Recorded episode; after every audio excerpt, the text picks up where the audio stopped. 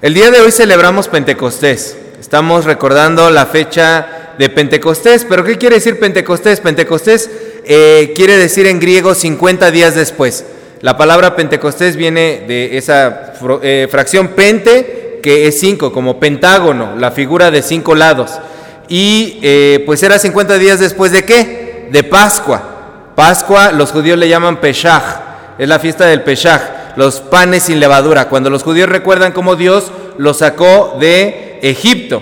Y en hebreo, Pentecostés, no se dice Pentecostés, eh, se dice la fiesta de las semanas y eso se pronuncia Shavuot, la fiesta de las semanas. Se contaban siete semanas después de la Pascua, siete semanas de siete días, siete por siete, ¿cuánto?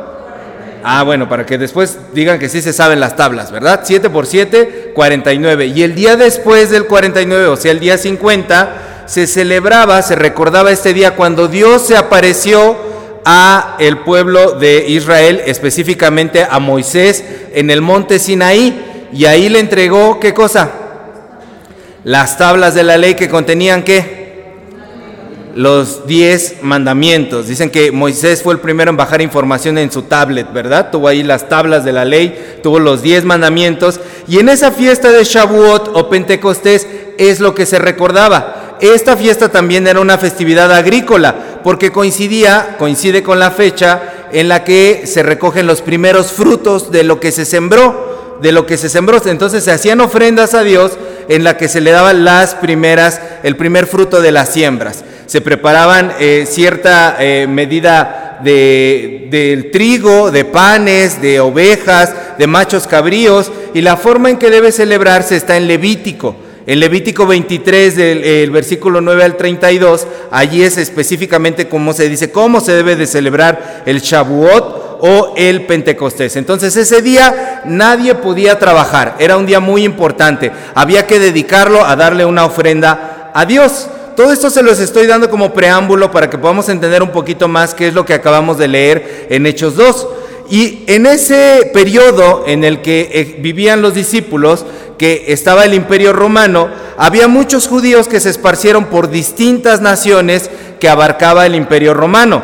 Y entonces ya había judíos que habían nacido en otros países. Es como nosotros, por ejemplo, nuestros paisanos que se van a Estados Unidos. Son mexicanos, pero ellos ya nacieron allá, les tocó nacer allá, por lo tanto desde chiquitos hablan qué idioma? Inglés, ¿verdad? Ya hablan otro idioma desde, chiquitos. De igual manera, estos judíos que habían ido a otros lugares, desde chiquitos ya hablaban el idioma de esos otros lugares. Por lo tanto, por lo menos hablaban dos idiomas, porque para las celebraciones de su religión tenían que hablar hebreo. Entonces hablaban hebreo más el idioma del lugar en el que nacieron. ¿Quién de aquí habla otro idioma? Que sea inglés, zapoteco, mixteco, nada. Mis abuelitos hablan mixteco. Nadie de aquí habla ningún otro idioma, náhuatl, nada. Hablan chilango, este, de repente hablan maldiciones, ¿no? ¿Ese no? Ok. Bueno, entonces estas personas hablaban dos idiomas. Y este día que nos relata Lucas, estaban allí muchas personas de esos otros países porque no se querían perder esa celebración, querían estar allí ese día, porque era un día de rendirle culto a Dios, era un día muy importante y además aprovechaban para ver a la familia. Entonces en esa fiesta de Pentecostés, de Shavuot, era muy concurrido porque el templo se atiborraba de gente. Nadie se quería perder este recordatorio de cuando Dios le dio las tablas a Moisés. Era un día muy especial porque se recordaba cómo Dios hizo una alianza con su pueblo. Entonces lo que hoy hemos leído en Hechos 2, abran su Biblia, por favor, Hechos 2, por favor, abran la Biblia. En la celebración de Pentecostés o Shavuot, nos recuerda que ese Pentecostés, ese Shavuot, después de que Jesús murió, resucitó y ascendió, como ya lo vimos las semanas pasadas, el Espíritu Santo vino Vino como Jesús lo había prometido. Mientras, mientras ellos estaban, ¿qué cosa? ¿Cómo empieza diciendo este, este pasaje? Que estaban todos, ¿qué? Unánimes juntos. Estaban reunidos juntos todos allí. Y entonces vino, ¿qué cosa? Un estruendo recio, ¿de dónde? Del cielo. Vino un viento fuerte que invadió a todos y se les aparecieron llamas de fuego enfrente de cada uno en forma de qué? de lenguas. Dos milagros, un viento fuerte, lenguas de fuego y hubo un tercer milagro. No solo viento, no solo fuego, sino que todos los que estaban allí reunidos comenzaron a hablar en otros idiomas, en otras lenguas, idiomas que ellos desconocían, idiomas que ellos no conocían. Y esto era increíble porque estas personas que estaban allí reunidas eran todos de Galilea. Y Galilea tenía muy mala fama. La gente de Galilea tenía fama de ignorantes, gente de poco provecho. Hasta el discípulo Natanael, cuando Jesús andaba buscando a sus discípulos y los andaba reuniendo, van los discípulos y le dicen a Natanael, ¿qué crees? Encontramos un maestro que es de Nazaret, es de Galilea. Y allí en Juan 1.46, Natanael le responde, ¿de Galilea puede salir algo bueno? ¿De Nazaret puede salir algo, algo bueno? Es como dijeron, ¿a poco hay en Nextlalpan hay algo bueno? Sí, le dicen, hay algo bueno. La gente de Galilea tenía mala fama. Y a estas personas que tenían mala fama, Dios las usó para que pudieran hablar en nuevos idiomas, de una nueva forma. Entonces, de inmediato cuando las personas de otros países que estaban allí, que también eran judíos, pero de otros países, escucharon el estruendo, se reunieron alrededor de esa casa, dijeron, ¿qué es lo que está pasando aquí? ¿Qué sucede aquí? Esa gente de muchas naciones se acercó en ese día de Pentecostés porque estaban allí, ese día de Shavuot, y se acercaron corriendo, rodearon la casa y los discípulos salen a su encuentro y todos se quedaron maravillados porque los discípulos estaban hablando en otros idiomas. Estaban hablando en los idiomas de las regiones que estas personas venían. Entonces todo eso era un alboroto lo que estaba pasando allí. Pero también era un milagro lo que estaba ocurriendo. Dios le permitió a, esos primeros cristianos hablar en, otras, en otros idiomas para decir algo en específico. Versículo 11, por favor. ¿Qué era lo que estas personas estaban hablando? En el versículo 11.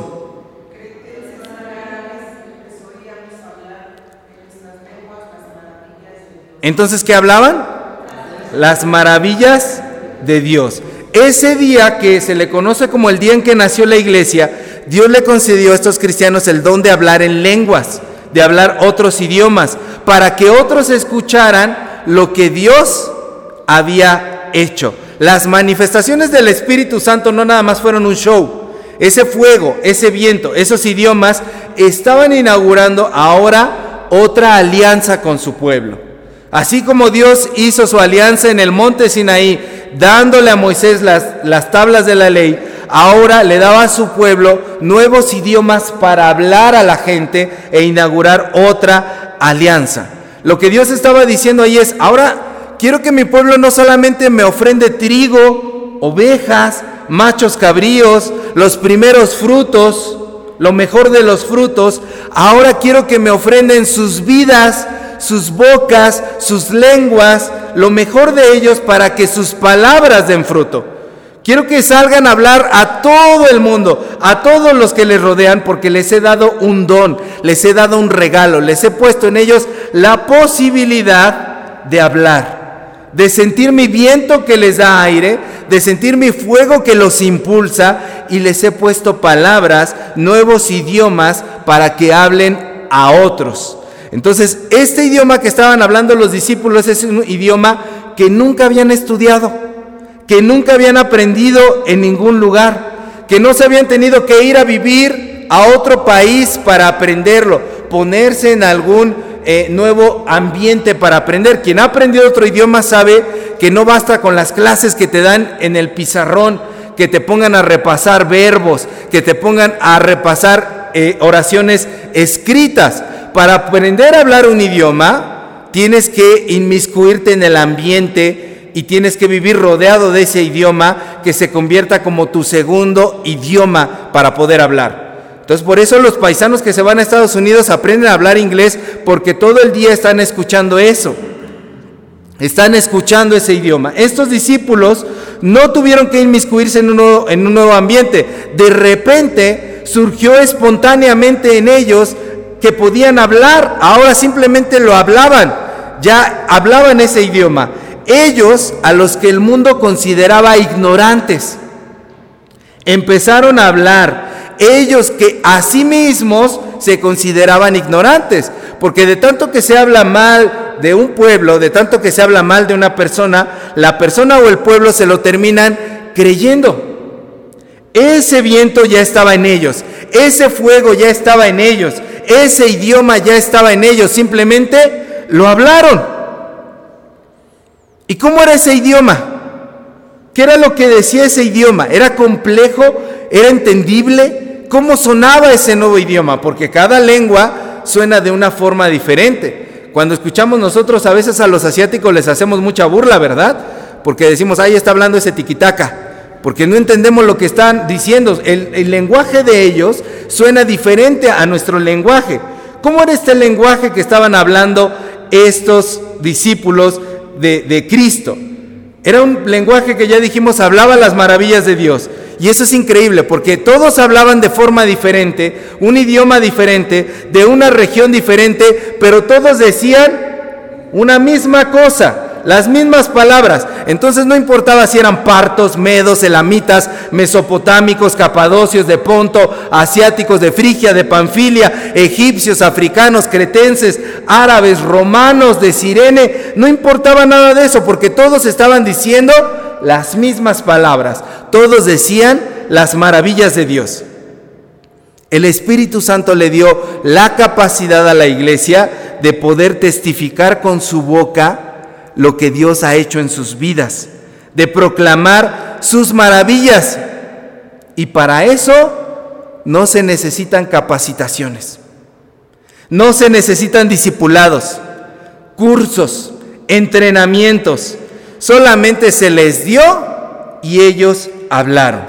Y hablaron sin entender lo que decían. Yo me imagino que hasta debió de darles susto de repente empezar, ¿qué es esto que mi boca está hablando? No me entiendo yo mismo, estoy hablando un idioma que yo desconozco. Y a pesar de que desconocían y no entendían cómo funcionaba ese idioma, lo hablaban. La iglesia habló en lenguajes, en idiomas específicos, para que otros entendieran, aun cuando ellos mismos ni siquiera eran conscientes de lo que estaban diciendo. Y les tengo una noticia, hermanos, te tengo una noticia el día de hoy. Tú eres la iglesia. Tú eres iglesia. En este día de Pentecostés, en este día de Shavuot, el Espíritu Santo también te dio a ti un idioma diferente, un lenguaje diferente para que pudieras hablar las maravillas de Dios a otros. Y para eso no necesitas capacitación. Es que todavía no estoy preparado, no puedo dirigir. No necesitas capacitación. No necesitas cursos, no necesitas clases. Es que todavía no me siento listo para hablar a otros de Dios. Entonces Dios no ha hecho en tu vida maravillas. No ha hecho nada Dios por ti. No has vivido de la mano de Dios, no has creído en Él. No necesitas capacitaciones. No necesitas entrenamientos o discipulados. Lo que necesitas hacer es lo que hicieron estos discípulos. Y eso es abrir la boca, hablar. Porque el Espíritu Santo ya puso su viento en ti, ya puso su fuego en ti, ya puso sus palabras en ti, ya puso todo un idioma en ti, que son las experiencias que día con día has vivido tú con Dios, las maravillas. Y esto que tú vas a hablar va a ser para que otras personas como tú puedan entender. Porque si una persona, un discípulo en ese pasaje hablaba, le iba a entender el que era de esa región, ¿verdad? No le iba a entender el que era de otra región. Le entendía el que hablaba el mismo idioma. Dios te dio a ti experiencias para que le hables a otros que han pasado las mismas experiencias. Y a veces tú no vas a entender cómo funciona eso. No vas a entender el mismo idioma que tú estás hablando. ¿De qué puede servirle a alguien que yo le cuente lo que Dios ha hecho en mi vida? No lo vas a entender. Pero de todas formas tienes que hablar. Tienes que abrir tu boca para hablar. En la Biblia hay un versículo muy peculiar que quiero que me ayuden por favor a buscar. Daniel 4.2. El libro del profeta Daniel capítulo 4 versículo 2. Es un versículo que mi mamá se sabe de memoria desde chiquito me lo enseñó y que cuando yo ya lo leí de grande, me di cuenta de la maravilla que dice esto porque es, es incomprensible lo que, lo que dice esto. No, no me cabe todavía en la cabeza cómo es que pudo pasar esto. Daniel capítulo 4, versículo 2. ¿Qué dice? Vamos a leerlo juntos. Conviene que yo declare las señales y milagros que el Dios Altísimo ha hecho conmigo. ¿Quién lo dice? ¿No lo dice el profeta Daniel? Lo dice Nabucodonosor, el rey malo, el rey despiadado. Es Nabucodonosor el que está hablando aquí. Nabucodonosor testifica que pasó por un periodo de locura temporal en el que parecía una bestia amarrado a un palo y que comía pasto. Y cuando sale de ese periodo de locura, se dispone a hablar y sus palabras las registra el profeta Daniel. Y entonces Nabucodonosor dice una de las cosas más hermosas que pudieron haberse escrito. Conviene que yo declare las señales y milagros que el Dios Altísimo ha hecho conmigo. ¿Y qué dice el 3?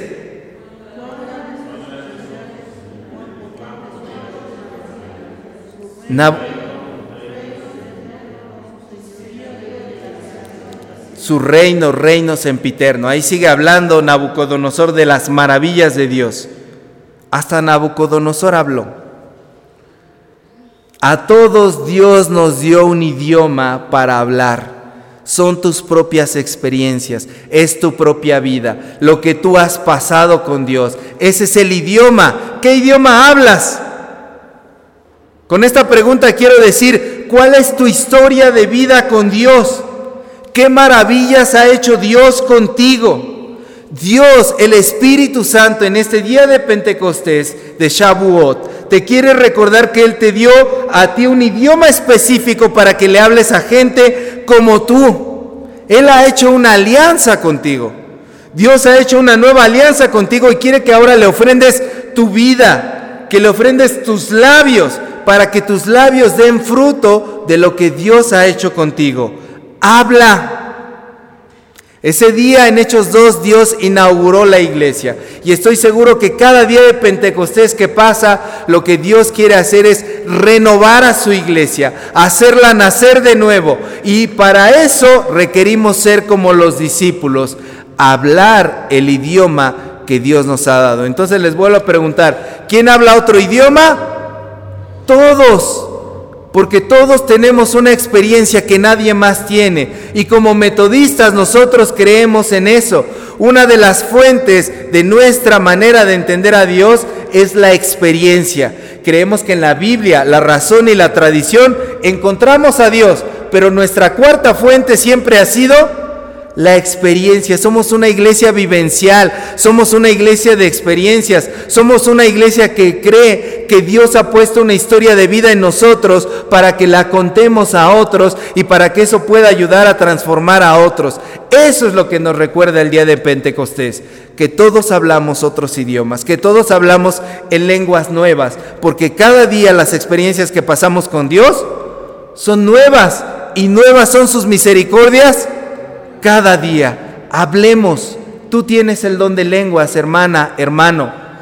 A veces nuestros hermanos pentecostales enfocan mucho el don de lenguas, hablar en idiomas desconocidos. Ese, don existe y ese, ese don es muy precioso, pero también significa otra cosa. Significa que debemos abrir la boca para hablar, para bendecir, para testificar. No te quedes callado con los que tienes a tu alrededor. Dios te dio el don de lenguas.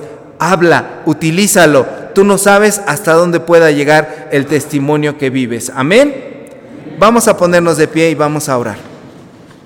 Amado Dios, gracias por tu palabra en nuestras vidas. Gracias, Señor, por cada momento que nos permites experimentar contigo. Gracias, Señor, porque de esta forma podemos entender tu misericordia y expresarla a otros, Señor. Queremos ser tu iglesia que se renueva. Queremos ser tu iglesia que no calla. Queremos ser tu iglesia valiente. Queremos ser tu iglesia, Señor, que utilice los dones que has puesto en ella, Señor. Quítanos la cobardía, quítanos el temor, quita Señor el sello que hemos puesto a nuestros labios, porque conviene que declaremos las señales y milagros que tú, Señor, el Dios Altísimo, has hecho con nosotros. Gracias por haberlo hecho en nuestras vidas y por darnos la capacidad de hablar en nuevos idiomas. En Jesús. Amén.